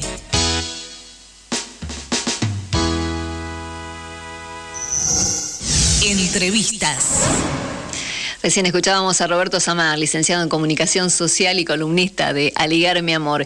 Y para seguir reflexionando sobre el rol de la prensa y el derecho a la comunicación, ya lo dejamos a Olivier Rebulsen, quien tiene está en compañía de nuestra siguiente entrevistada. Olivier, ¿estás por allí? Bueno, la entrevista que va a realizar Olivier en un momento nada más es a quien es integrante del Sindicato de Prensa de Buenos Aires. Ella es em, licenciada en Comunicación Social también, periodista de Página 12, columnista de Futurock. Futurock. Ella es em, Paula Sabatés, Poli, para los amigos y para todo el mundo. Poli, muy buenas tardes, bienvenida a Ligar mi amor y mm, te dejo con Olivier si es que está por allí, si no, Aquí estoy, aquí estoy, María, ya estoy comunicado con vos y con Poli. Bueno, de paso le, doy un saludo a, a Poli y le deseo un feliz día del periodista el próximo lunes. Muchas gracias, compañera, ¿cómo andan? Muy Buenos días. Bien, bien, Poli. Bueno, además de sumarme al saludo de Mariens, eh, escuchábamos recién la palabra de, Roberto Samar que nos deja pensando muchas cosas. Y la primera pregunta, casi de cajón, casi obvia, tiene que ver con, con cuáles te parecen que son hoy los desafíos de la comunicación pública, de la profesión periodística, si tienen que ver con aquel viejo oficio o tenemos quienes somos, vos sos bastante más joven que yo, pero quienes somos un poco más jóvenes, este algún desafío nuevo propio de la época en este en estos términos. Bueno, primero gracias por la invitación y no quiero dejar pasar eh, un abrazo enorme al equipo. Cuando me conecté al, al, Meet escuchaba la voz de Gonzalo, Gonzalo Belvedere, que para mí en esta época es un enorme, fue un enorme comunicador. Eh, lo, lo, reivindicamos muchas veces como, como militante porque claramente es lo que fue, pero además fue un enorme comunicador y entonces quiero arrancar haciendo ese recordatorio y mandándole un abrazo grande a todos ustedes porque sé también que, que lo querían como todos nosotros y que entienden por qué se me corta la voz cuando, cuando hago este recordatorio. Em, arrancar así y después, obviamente, eh, bueno, sí, eh, eh, el, audio de Roberto creo que suscribo al pie cada palabra, eso que decía de la, la, comunicación como derecho y no como mercancía, y después algo importante, y me parece que acá conecto con la pregunta que me hace Olivier, de cuál es el desafío, yo creo que sigue siendo un poco el mismo en un punto, y, hay unos nuevos, el mismo en el sentido de, bueno, obviamente la, la, definición más de manual, que es proporcionar una información veraz y comprometida, pero además la de volver discurso público, la voz de aquellos y aquellas que están oprimidos y que no tienen un lugar en esa discusión pública. Me refiero a las comunidades, me refiero a eh, todas las personas que están oprimidas por los distintos sistemas que rigen nuestra sociedad, el sistema judicial, el sistema mediático, el sistema patriarcal, eh, todos los sistemas, bueno, el, capitalismo, por supuesto, ni hablar, eh, transformar las voces o, las ideas de aquellos y aquellas oprimidas y volverlas, transformarlas en discurso público. Yo creo que esa, esa sigue siendo, ese sigue siendo para mí el rol, eh, que, suena como algo cursi, pero que de verdad es algo que en la práctica cotidiana intentamos, por lo menos quienes tenemos esta, esta concepción, eh, así que creo que, excede un poco una definición de manual y se vuelve eh, carne en, el ejercicio cotidiano, y después sí, obviamente van surgiendo con los años y con, el avance, bueno, las sociedades hipermediatizadas van mutando también en ese sentido y van surgiendo las fake news, va mutando el loafer a niveles eh, nuevos. Y entonces tenemos que ir adaptándonos a las nuevas reglas del juego que nos proponen todas eh, esas eh, maniobras, por decirlo de alguna manera, con lo cual eh, también va habiendo nuevos desafíos, pero que tienen que ver con enfrentar a esos poderes para seguir conservando ese, ese objetivo primero que decía, que para mí es ese, volver discurso público al discurso de los oprimidos y las oprimidas. Poli, eh, bien lo decía Mariens en la presentación, vos además de trabajadora de prensa, eh, integrás, digamos, sos delegada de tus compañeras y compañeros en, la lucha sindical y me parece que este es otro punto interesante para entrarle a esto de los desafíos nuevos, porque históricamente se vio muchas veces al periodista como un ejemplo de la profesión liberal, si se quiere, ¿no? El modelo del tipo que escribió, el tipo o la, o la tipa en esto, vamos a usar cuestiones de género más bien actuales, pero digamos, este, que escribía, digamos, y hoy más que nunca lo que uno nota es que en el periodismo profesional, que periodismo en el periodismo que más incide, este, esta sociedad mediatizada de la que hablabas vos, nos habla también de una proletarización, de un, de un nivel de industrialización del trabajo periodístico muy fuerte, donde la defensa de los derechos de los trabajadores de prensa, seamos los periodistas u otros que allí nos desempeñamos, como algo fundamental. ¿Qué puedes agregar sobre esto, si estás de acuerdo? Sí, no, no, no, por supuesto. Mira, a mí no, no me gusta hablar en primera persona porque obviamente creo que ningún derecho se conquista hablando de, de una, ¿no? Pero eh, sí te voy a poner un ejemplo que me parece gráfico. Yo tengo 30 años, trabajo en medios eh, formalmente, quiero decir, empleada en medios de comunicación desde los 19. Ajá más de un tercio de mi vida y em, voy a hacer propia las palabras de una compañera que hace poco decía algo parecido, que es mi historia eh, en los medios es la historia de, una sucesión de trabajos donde me pagan mal y me precarizan.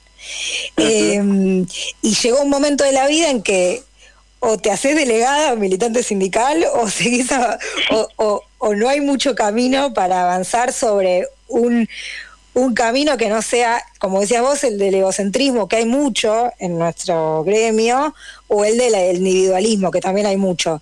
Y digo, te haces delegado, te haces militante gremial porque te das cuenta de que nadie eh, de verdad nadie se salva eh, con la individual y que antes que periodistas, y para mí esto es importante reclamar, recalcarlo, yo sé que es el día de él y la periodista, pero antes que periodistas somos trabajadores de prensa.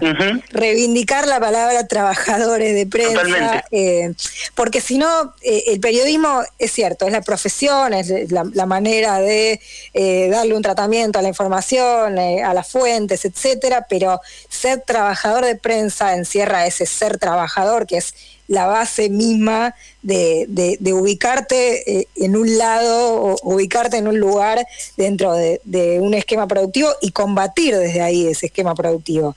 Eh, Mirá, les voy a tirar una primicia.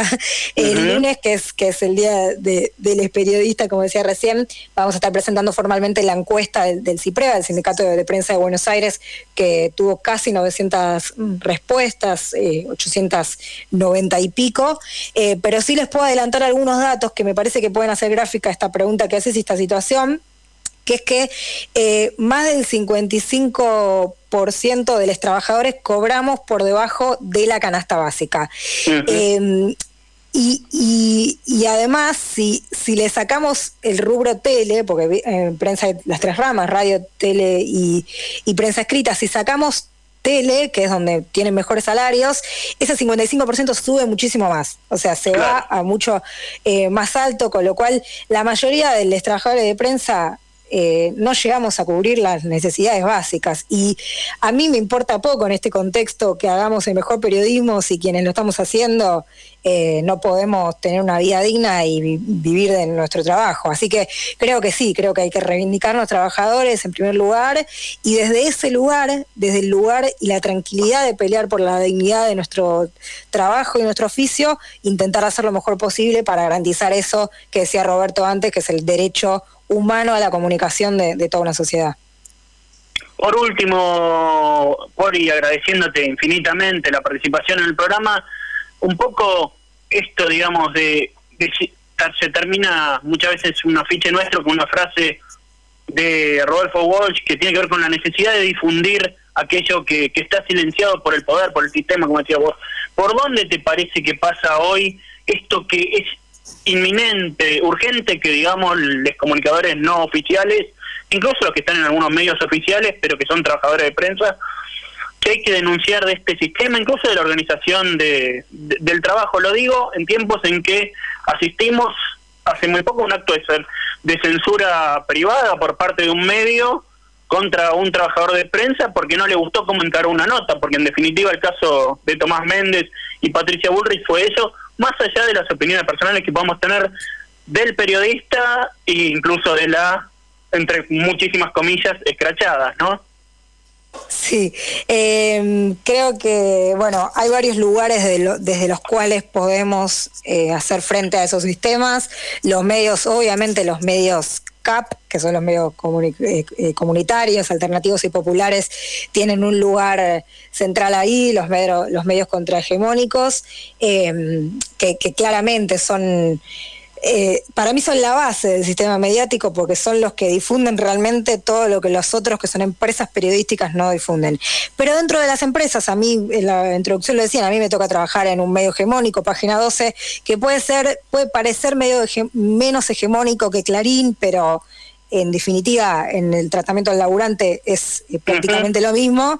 Em, ahí también hay pequeños resquicios por los cuales los laburantes y las laburantes podemos meter nuestra voz. Y, ahí, bueno, de la mano de la organización gremial, obviamente, nosotros muchas veces em, denunciamos la línea editorial de los medios en los que trabajamos, porque los trabajadores no somos los medios en los que trabajamos, con lo cual creo que hay un montón de em, de resquicios, bueno, los medios alternativos obviamente eh, en todo, pero de los medios hegemónicos también hay lugares donde se puede denunciar todas las cuestiones que estuvimos mencionando antes, todas todos los sistemas opresivos y todas las eh, situaciones que, vulneran a la clase trabajadora y, a las comunidades, así que mm, yo soy optimista en esto, o sea, creo que hay, creo que es difícil, pero pero que bueno, que hay un camino de, lucha y de unidad que se puede tomar para, para hacer cada vez más grande este lado, ¿no? El del que luchamos por, por los derechos y por la comunicación como un derecho. Paula Poli periodista, colega, compañera de militancia, muchísimas gracias por esta intervención en Aliar Mi Amor y seguimos en contacto. Abrazo enorme y feliz día para ustedes también el lunes. Entrevistas. A ligar, mi amor. El programa de la Liga Argentina por los Derechos Humanos.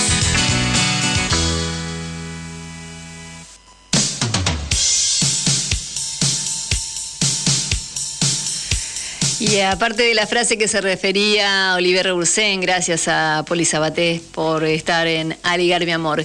Eh, se reproduzca esta información, hágala circular por los medios a su alcance. Millones quieren ser informados. El terror se basa en la incomunicación. Vuelva a sentir la satisfacción moral de un acto de libertad. Haga circular esta información.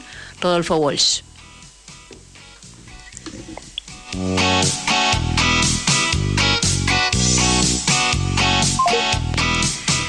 Y estamos eh, ya casi cerrando el programa del día de hoy, pero quería recordarles mm, parte de la información que tenemos eh, aquí. Mm, el 3 de junio fue el cumpleaños número 90 de Raúl Castro, quien dijo unidad, firmeza, optimismo y fe inquebrantable en la victoria, ¿no? Esas fueron palabras de él. Y la obra mm, Emprendida bajo el liderazgo de Fidel y Raúl es una empresa colosal de dignidad, esto dice la Liga. Su resistencia ante las amenazas y agresiones del imperio y su búsqueda revolucionaria de la solidaridad latinoamericana son ejemplo de la ternura de los pueblos. Somos la Liga. Quería también comentarles eh, un dato que tiene que ver con la información.